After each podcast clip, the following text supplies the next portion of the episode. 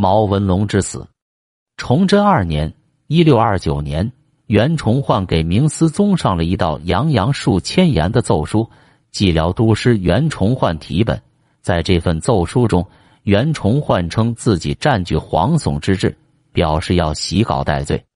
思宗看完奏书后，一书害：是什么事情让统领辽东大军的袁都师如此惶恐，令崇祯皇帝如何震惊呢？原来。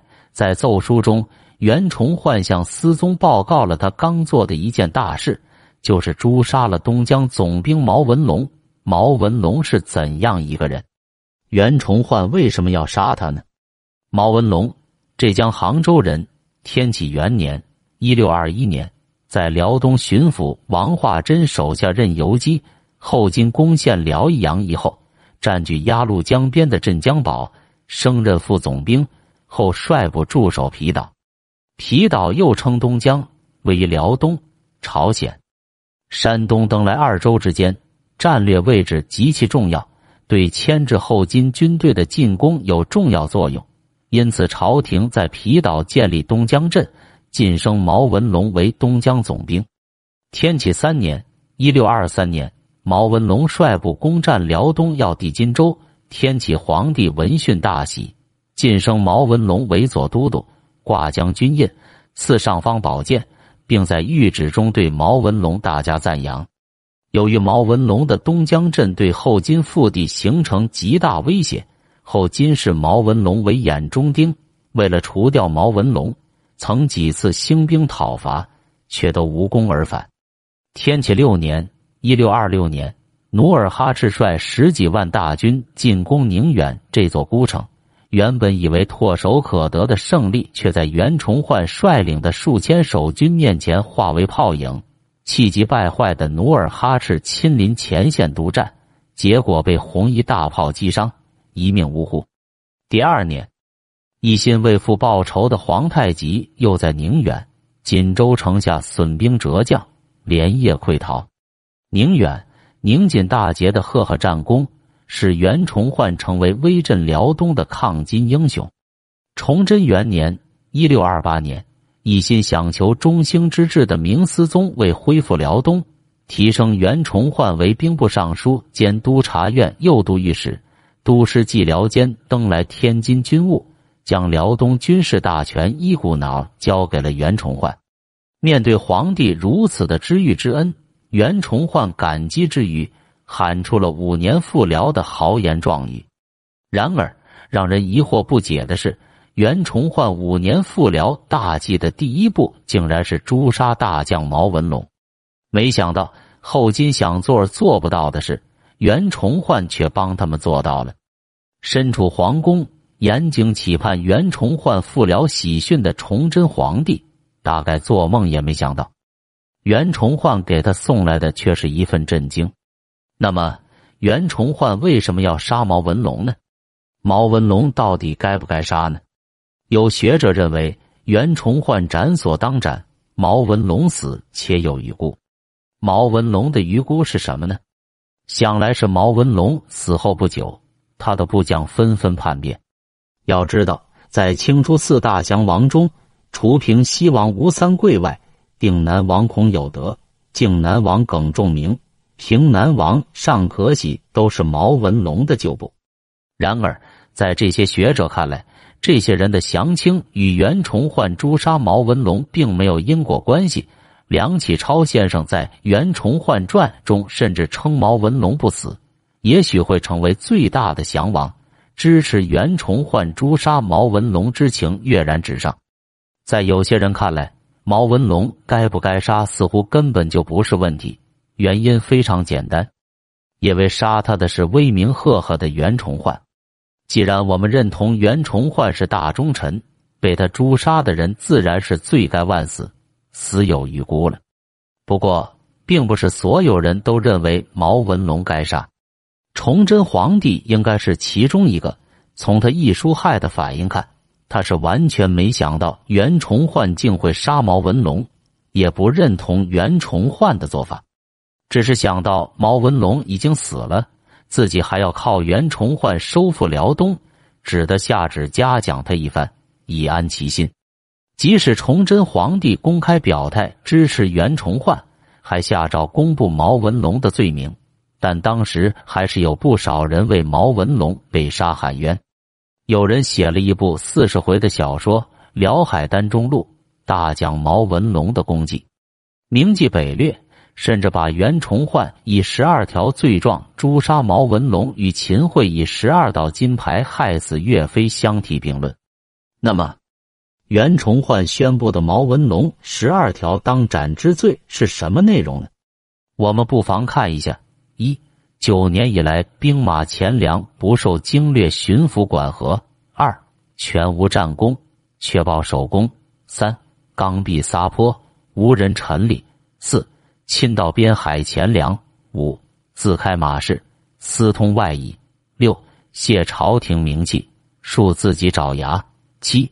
结赃无算，公为盗贼；八好色会一淫一一；九居故难民，草菅民命；十交结进士；十一掩败为公；十二开镇八年。不能复辽东寸土。平心而论，即便袁崇祯所说的都是事实，十二条中大多都是明军中的常见现象，真正够得上罪状的并不很多。更不用说是当斩之罪了，而且所列的十二条罪状中，有些实在是比较牵强的，比如说粮赏问题。其实朝中大臣早就有人指责毛文龙糜费军赏，户部还曾打算前往皮岛核查兵源，目的就是想裁减毛文龙的军赏。然而崇祯皇帝并没有同意户部的做法，在给毛文龙奏书的批复中。崇祯皇帝承认毛文龙的军队孤悬海外有自己的特殊性，只要奋勇报国，军赏可以比其他部队稍许宽松些。皇帝已经如此表态，袁崇焕再把军赏问题作为毛文龙的罪状，未免有些说不过去。更何况冒领军赏的情况在明军中完全是普遍存在的，如果这也算当斩之罪。明军大概剩不了几个将领了。再如说毛文龙全无战功，却报守功等等，多少也显得有失公允。毛文龙能够官至总兵，主持一方军事大政，靠的正是战功。单说他将皮岛建成军事重镇，几经可说是个大功劳了。事实上，在袁崇焕取得宁远大捷之前。毛文龙是明军中唯一能与后金相抗衡的将领。工科给事中阳所修就曾指出，东方自逆奴狂城以来，唯一毛文龙孤称海上，日从奴酋肘夜间辽动而牵制之。奴未出老巢，则不是攻略；遗祖起来，奴隶窥关，则乘机倒袭，一断其后。董其昌更是在奏书中声称：“如得两个毛文龙。”则努尔哈赤可擒，辽东可复。此话虽然夸张些，但也可看出毛文龙在当时抵抗后金战争中的重要地位。至于说毛文龙开镇八年不能复辽东寸土，则显得有些吹毛求疵。毛文龙驻守皮岛的意义在于牵制后金，使其不能全力南下。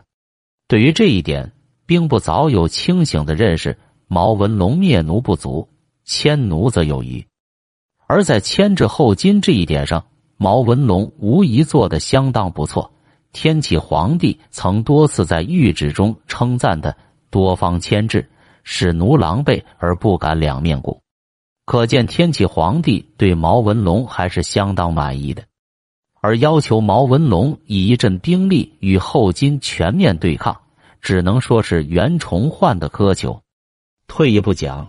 在辽东战场丧失失地的情况下，毛文龙至少还坚守住了自己的防区。如果这也要杀那些打了败仗的将领，是不是要全部杀头呢？还有就是说，毛文龙结交进士，这倒是实情。这个进士说出来，想必大家都知道，他便是魏忠贤。毛文龙曾给魏忠贤送礼，还在皮岛上见魏忠贤塑像，这在与东林党关系密切。自己还曾遭魏忠贤陷害的袁崇焕看来，自然够得上一条罪状。但是天启年间，全国的文武官员给魏忠贤送过礼的人恐怕是难以计数，而为魏忠贤立塑像也不是什么特别的事。当年全国各地为魏忠贤建的生祠何止千百，袁崇焕把这个拿出来当成诛杀毛文龙的理由，多少有些党派相争的意味，夹杂了个人感情。再退一步讲，就算毛文龙有死罪。但十二条罪状中并没有什么需要袁崇焕临机决断、当场处死的紧急情况，完全可以将毛文龙逮捕后送交京城，由崇祯皇帝决定如何发落。毕竟毛文龙是一镇总兵，而且还有先帝所赐尚方宝剑。说起来，袁崇焕的尚方宝剑还是儿子背的呢。从这一角度讲。袁崇焕诛杀毛文龙，多少显得有些莽撞，也难怪崇祯皇帝会感到易疏害。那么，袁崇焕为什么会诛杀毛文龙呢？有人认为，袁崇焕杀毛文龙只是一个偶发事件。袁崇焕本来并没有决定要杀毛文龙，他登岛的目的是想劝说毛文龙听从节制，或者让毛文龙交出兵权。只是在毛文龙拒绝合作后，才决定临阵诛杀毛文龙。其根据是，袁崇焕上岛后并没有马上诛杀毛文龙，而是与毛文龙连续三天举行密谈。由于毛文龙并不听命，无奈之下才决定诛杀他。也有学者指出，袁崇焕杀毛文龙其实早就有预谋，登岛的真正目的就是以商量东西夹击的军事计划为名。寻机诛杀毛文龙，理由是袁崇焕在离京之前与内阁大学士钱隆锡谈及平辽事宜时，明确表示平定辽东先从东江做起，而所谓的从东江做起，其实就是要诛杀毛文龙。这一点，在袁崇焕事后给遂真皇帝的奏书中有明确的表述：自去年遂真元年十二月，臣安排已定。毛文龙有死无生矣，其欲杀毛文龙的态度表露无遗。这是一个让人感到奇怪的想法。平定辽东的首要任务，竟然不是打击后金、收复失地，而是要对付平辽战场上的另一位重要将领。带着这种想法，袁崇祯上任伊始就下令海禁，切断了毛文龙海上贸易的命脉。毛文龙在给崇祯皇帝的奏书中，把袁崇焕的这一做法称为是“蓝猴切我一刀”。